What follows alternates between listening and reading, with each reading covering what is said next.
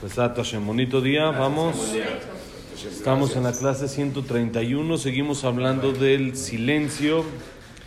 Ayer leímos una parte, no la acabamos de traducir, pero estábamos hablando de que la persona tiene que cuidar lo que saca de la boca. Ayer justamente un alumno, un amigo que estaba estudiando con él en la tarde, me platicó que estuvo en Israel y me platicó que hizo Sium ahí en Israel de Nedarim, que están ahorita estudiando los que estudian la hoja diaria, le tocó hacer Sium allá y el jajam con el que estudia le dijo, dijo, tú te echas la primera parte en el público y luego yo, yo acabo, pero tú quiero que digas algo al principio. Entonces él me dijo que él justamente contó de esto, contó de que la idea era como Nedarim son promesas, lo que uno saca de la boca, te dice de que muchas veces tendemos o es muy común que cuidemos lo que metemos a la boca, si es kasher, si tiene sello, si no tiene sello, pero ¿qué pasa con lo que sacamos de nuestra boca? No solo lo que entra necesita un cuidado, sino también lo que sale de la boca necesita un cuidado. Hay que aprender que no todo lo que se me ocurre se dice. Como se dice, hay que tener pelos en la lengua. Hay gente que no tiene. Todo lo que le viene a la cabeza lo dice. Y piensan que eso es bueno porque soy sincero. Pero no. Hay veces que hay momentos en los que el silencio es mejor que, que tu sinceridad y mejor aunque creas de que esta persona está muy mal y que eso mejor no, no siempre hay que decir. Hay que prender el cerebro antes de prender la boca. Exactamente, hay que prender el cerebro antes de prender la boca, está bueno el dicho. Hay que pensar lo que uno va a decir, que es lo que hablábamos ayer. Y dijimos que la persona que se cuida de esto se salva de muchos problemas, se salva de más de 100, sufri de 100, mimea tzarot, se salva de 100 sufrimientos. Y ahora aquí nos quedamos, el Midrash dice, trae aquí el jajam en nombre del Midrash Tanjumá, cuando la persona saca las palabras de la boca y no sabe ni lo que dice, pobrecito de él. En los problemas que se va a meter, estas personas que como le llamamos aquí no tienen filtro, no tienen filtro, sino todo. No saben decir esto sí, esto no, esto no se dice. Pero, pero es una, está padrísimo, pero no se dice, por más padre que esté, hay cosas de que no, no, no van, no es el momento, no es la persona indicada, no es la situación apropiada, lo que sea, entonces esto no se dice. Entonces, dice el Jajam que en nombre del Midrash, pobre de la persona que saca de su boca sin saber lo que saca. Nada más todo lo que le viene lo dice, como uno dice, yo tengo, a mí se me ocurrió, Dios me mandó la idea, la tengo que decir. No, te mandó la idea para que la pienses. Piensa si es correcto, es apropiado decirlo o no. Y dice que sepas, toda plática, bonito día, toda plática, toda palabra, toda, no sé, diálogo que tiene una persona con su compañero, allá arriba se va escribiendo. Se va escribiendo. Ya sea bueno, no tan bueno, también cuando una persona dice cosas buenas y le da un aliento a otro, le da una buena palabra, lo anima, le esto, le dice una palabra en el lugar como debe de ser, entonces también ahí arriba toma nota. Toma nota de todo, cómo se llaman estos de que eh, escriben todo lo que se va dictando en el juicio, este, lo que van diciendo. ¿Son peritos? No. Esos son los estilográficos. ¿Cómo? Estilográficos. Algo así, estilográficos. Hay gente que en el juicio ponen a alguien especial, ¿no? Para eso, que todos los detalles, palabra por palabra, que se va diciendo, la van escribiendo, la van, hoy en día sí es así, ya no conocemos escribir así, hoy en día todo es como computadora, ya no se escribe nada a mano, pero todo se escribe. Lo mismo pasa, taquígrafos, entonces todo se escribe y todo queda ya guardadito. Y después de 120 años a una persona le van a sacar el expediente de todo lo que habló y le van a decir, a ver, esta palomita o tache, ¿estuvo bien dicho no estuvo bien dicho? ¿Estuvo adecuado lo que dijiste? ¿Estuvo en lugar o fuera de lugar? ¿Estás diciendo las cosas como debe de ser o estás diciendo las cosas no como debe de ser? ¿Qué es lo que la persona tiene que decir que aprenda? Si después de 120 años voy a estar orgulloso de esto que estoy diciendo, dilo. Si no, guárdatelo. No pasa nada que te quedes tú algunos secretos que no, no son necesarios que salgan a la luz, no sé, como se dicen, los trapitos sucios se lavan en casa, déjalos adentro, guárdalos y no pasa nada porque después de 120 años te van a decir, bueno, a ver, explícame ¿por qué dijiste esto? Nada más explícame. Si tienes un motivo, adelante. Si no, entonces, cuando la persona piensa de esta manera, créanme, se va a ahorrar un montón de problemas. Un montón de problemas. Si antes de pensar, antes de, hablar, pienso, esto que voy a decir, voy a estar orgulloso allá arriba cuando me lo muestren o no. Y ya de eso decide si hablar o no hablar, la persona va a ser otra, otra, otro compañerismo, otra relación con su esposa, más tranquilo, no va a haber tantos pleitos, todo se va a solucionar. No habla nada, ¿no? Ni buenas ni malas. Esto puede llegar, Freddy, a... Se escucha, por eso en quedito, ¿no? bueno, dice el Jajam también, está escrito en el Midrash en Esther Rabá, sobre la Megilat Esther, que ya Besat Hashem ya en un mes, ya vamos a estar primero Dios en Purim ya, ya se- el calendario avanza, no nos espera. No, entonces no hay que pensarlo, a seguir nosotros también avanzando hacia adelante. Ya viene Purim y ahí dice, en Esther Mageret Moladta. Esther nos contaba de qué pueblo venía. A Hashverosh le decía, como platicamos el año pasado en la explicación de la Megilá, a Hashverosh le decía, Esthercita, mi querida, esto, ¿de dónde vienes? Y le decía Esther, no sé. ¿Cómo que no sabes? ¿Dónde está tu acta de nacimiento? ¿De qué país eres? ¿Qué familia? ¿Quiénes son tus papás? Y Esther decía, no sé, no sé. ¿Cómo que no sabes? Sí, no, por dejar me vio ahí tirada en la calle un día, me agarró y me adoptó y no, no sé ni de dónde vengo. ¿Por qué Esther hacía así? Dice el Pasuk, vale a Mordejai, hacerlo tagid. Así le ordenó Mordejai no decir, porque Esther venía de la realeza. Esther venía de Shaul. Y si Ahashverosh se enteraba que Esther venía de sangre real, pues iba a decir, Inbea Gefen, Bimbea Gefen, queda bien el Shidduch. Si rey con realeza, con princesa, queda bien. Y, y Mordejai no quería que Esther esté dentro del palacio, no quería que Ahashverosh la agarre, pero Esther no decía entonces de dónde venía. Entonces dice el Midrash, miren qué bonito. De acá aprendemos que Esther tafsa shetika se tomó para sí misma la cualidad del silencio. Que Rachel zekentá, como Rachel su abuelita. ¿Cómo era Rachel su abuelita que guardó silencio? Cuando le dieron a Jacob a Lea en vez de Rachel, Rachel podría haber reclamado y podría haber dicho y podría haber ofendido a- o provocado que se sienta mal Lea y Rachel se quedó callada. Entonces dice el Midrash que Hashem le dijo a Esther, así como tú tomaste esta cualidad, a Rachel, pero así como tú tomaste esta cualidad de silencio, así tu descendencia va a tener fuerza para guardar silencio en el momento que hay que, hay que tener silencio. Así es como las mujeres tzadkaniot, las mujeres eh, eh, correctas del pueblo Israel, las mujeres que siempre nos motivan a avanzar en nuestro crecimiento personal, así es como se maneja todo esto. ¿Qué quiere decir? Aprenden y de dónde sacaron esta fuerza de Esther, que sacó esta fuerza de dónde? De Rachel, que qué? Quedarse calladas. Imagínense, ¿no? Quedarse calladas. ¿Qué quiere decir quedarse calladas? Ayer estaba estudiando, Baruch Hashem ya el libro que les platiqué, el de Rab Haim, este, el grueso y ayer tuvimos el Zehut Baruch Hashem de acabarlo. El grueso, ese sí, eran cerca de 900, 900 eh, páginas, Baruch Hashem, muy bonito el libro. Y ayer, Sí, al bonito, final, y el contenido también, Baruch Hashem. Ayer al final tiene el Jajam un capítulo que habla de la grandeza de la esposa de Rab Haim.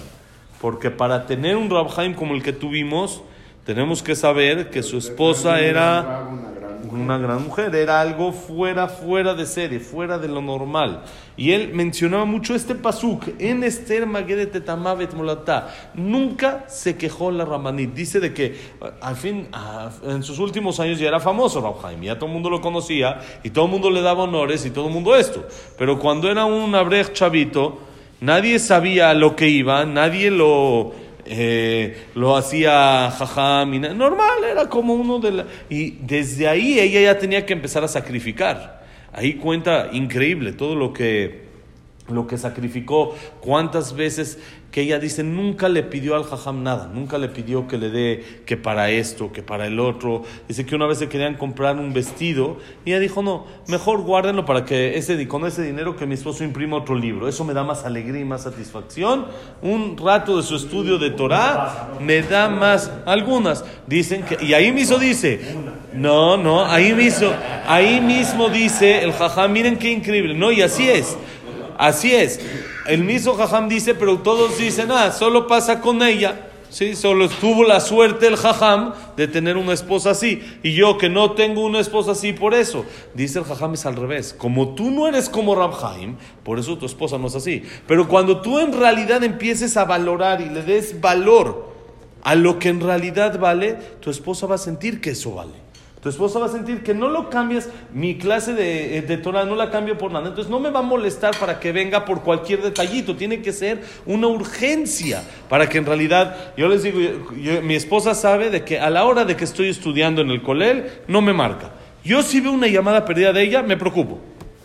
Porque normalmente no veo el celular, Moti. Lo, lo, dejo volteado mientras estoy estudiando para poder estudiar como debe de ser. Si veo una llamada perdida de ella, me preocupo.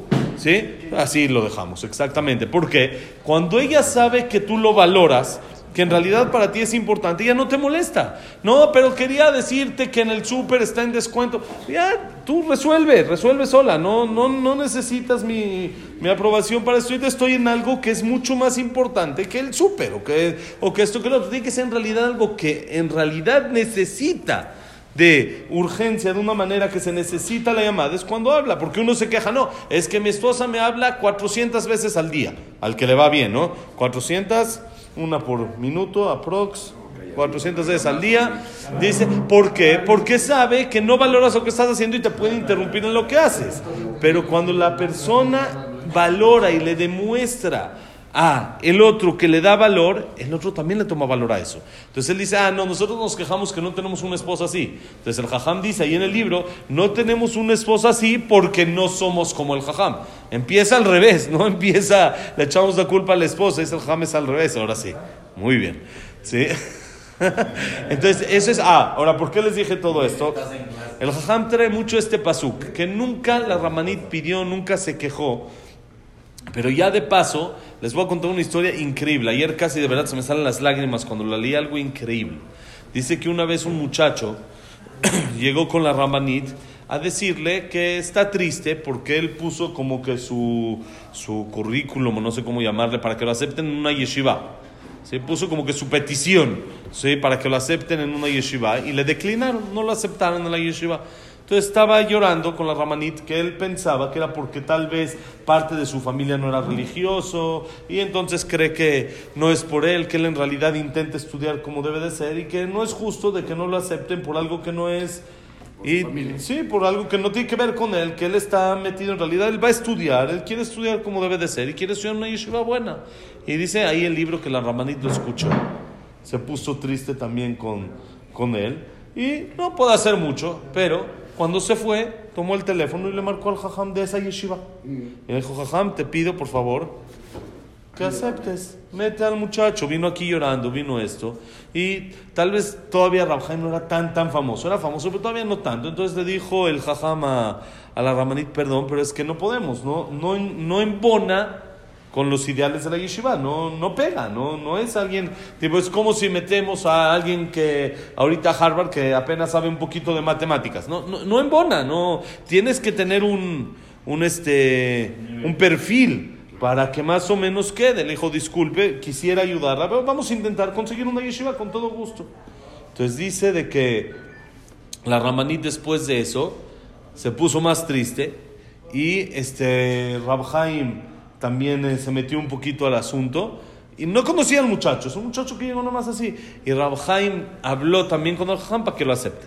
Después de tres días, entonces llega el muchacho a la casa y ya era noche, pero le habían avisado que lo aceptan. Entonces él fue a avisarle a la Rambanit que lo aceptaron. Entonces entró con, ah no, perdón, fue el jajam mismo, a avisarle, el, el Rosh Yeshiva, el jajam de la Yeshiva, no sabe qué, lo vamos a aceptar. Entonces fue con el jajam y le dijo, la verdad, la ramanita habló, usted habló, si ustedes nos, nos dijeron, lo vamos a aceptar al muchacho, que, entre, bienvenido. Entonces, Rabhaim dice ahí en la historia, se emocionó mucho, se puso muy contento y dijo, mira, la ramanita se acostó, ya se fue a dormir, pero déjame, le voy a ir a avisar, la voy a despertar. Le dijo el, el, el Rosh Shiva, el Jajam, a Rabhaim, le dice, pero Jajam, ¿le puedo avisar mañana? ¿La tiene que despertar ahorita?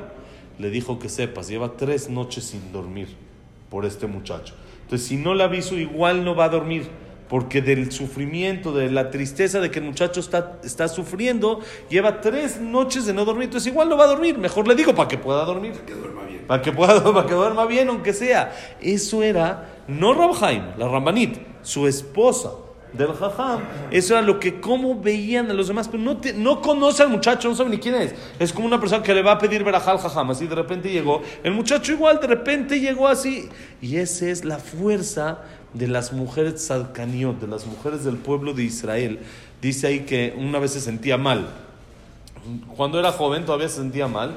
Y le dijo a uno de sus hijos que le vaya a pedir verajá al papá del jajam, al Stapler, para que le dé verajá de refuah shalema. Entonces fue con el hijo, con el, con el. Le dijo, abuelito, mi mamá quiere una verajá para, para shalema, que se siente mal. Le dijo, ¿a mí me está pidiendo una verajá? Que ella sea la que dé verajot, no yo. Dice, lo que ella hace, yo no lo puedo hacer. Las mitzvot que ella hace, yo no tengo la fuerza de hacerlos. Porque con ellos vivía la abuelita, vivía la mamá de Rabel Yoshiv, la abuelita de, de ella, vivía con, con el jajam y con ella, vivían ella era una viejita ya muy grande, una señora muy grande, y la tenía que atender y era complicado. Y eso dice, eso dice el jajam, el Stapler, el papá del jajam, yo no sé si yo lo podría hacer. Y ella me está pidiendo a mí verajá. Ella tiene que dar las verajot, no yo soy el que tengo que dar las verajot. Y en realidad, cuando iba una persona de Israel, buscaba las mujeres ir mucho con la ramanita, era como una figura muy importante. Ella falleció en, en, en Sukkot, me parece, en Jolamoed, por ahí, un día así de repente, de la nada también falleció parecido a como falleció el Jajam, y desde ahí, un poquito antes, unos 3, 4 años antes, falleció, y dicen que el Jajam estaba destrozado, porque él decía, no puedo estudiar Torah igual cuando ella está, cuando ella está conmigo.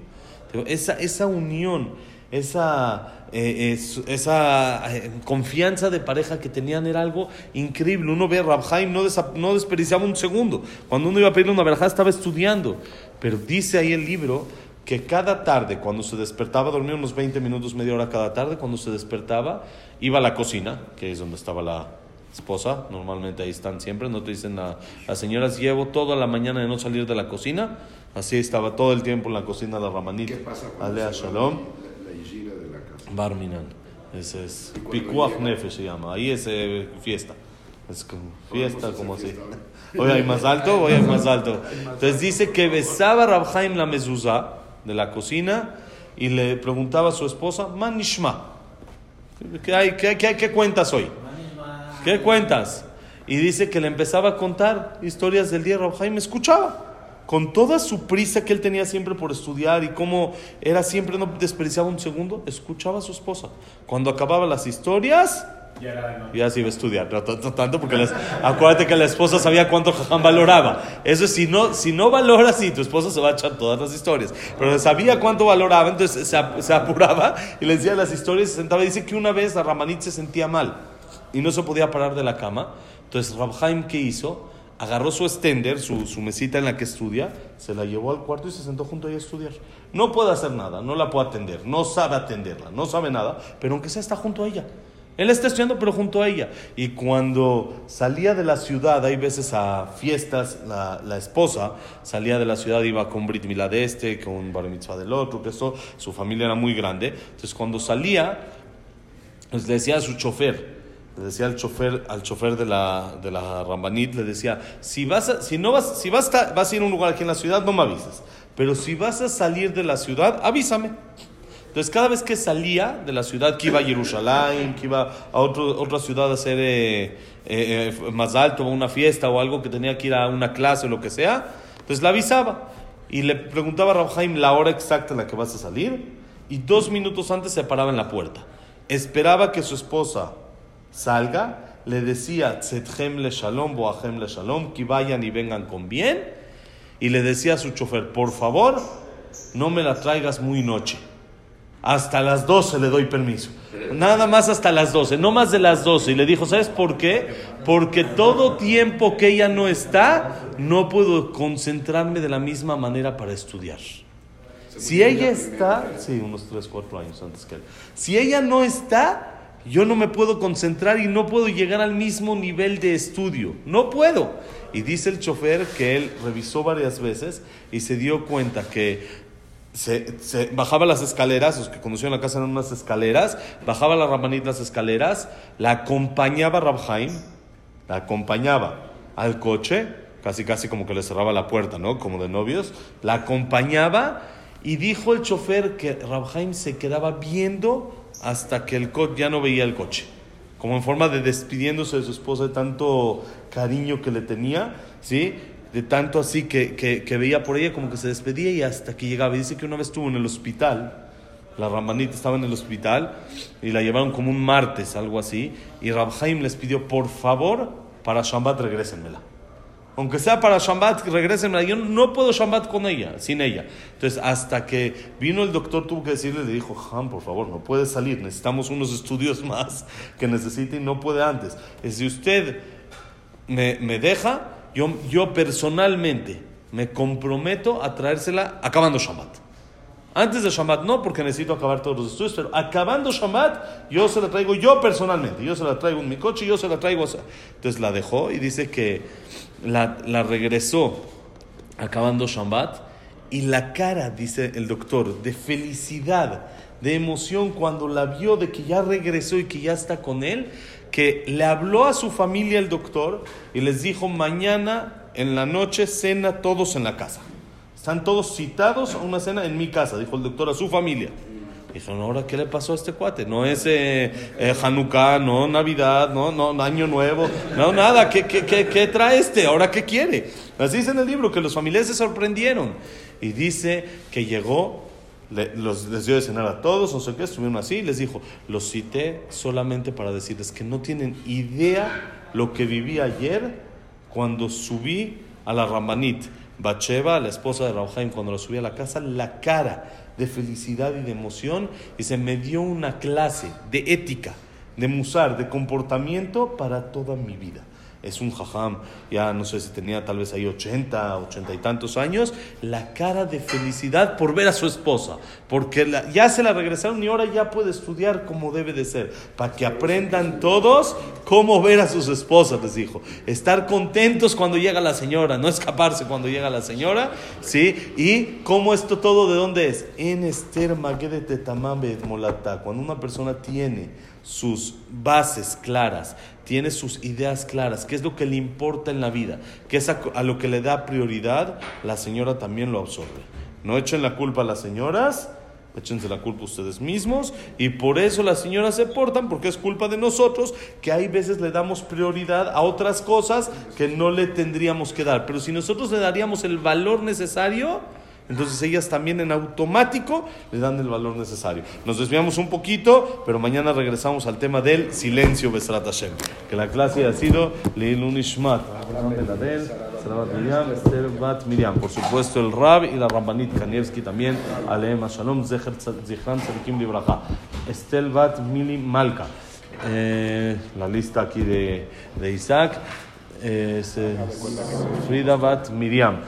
Jack Ben Selja, Cecilia Batzalja, Luna Batzara, David Ezra Ben Mari, Samuel Ben Amelia, Isaac Abraham Ben Susana, Silva Simol Batadela Simja, Eduardo Ben Bahie, estamos, y para Refuah Shelema, Abraham Ben Adel, no, no, Refuah Shelema, Elías, Elías Eliau Ben. Nelly, ya. Y eh, Moshe Ben Rosa, Nora Bat Miriam, Evelyn Bat Margaret, Abraham Ben Elin, Jacob Ben Linda Rachel, Yosef Ben Mazal, Sofía Bat Frida, Ayalda, Sofía Bat Jessica. Y Berajá y para todo Israel, André Ben Mari, que haya Berajá y para todo Israel, todo lo bueno. Bonito día.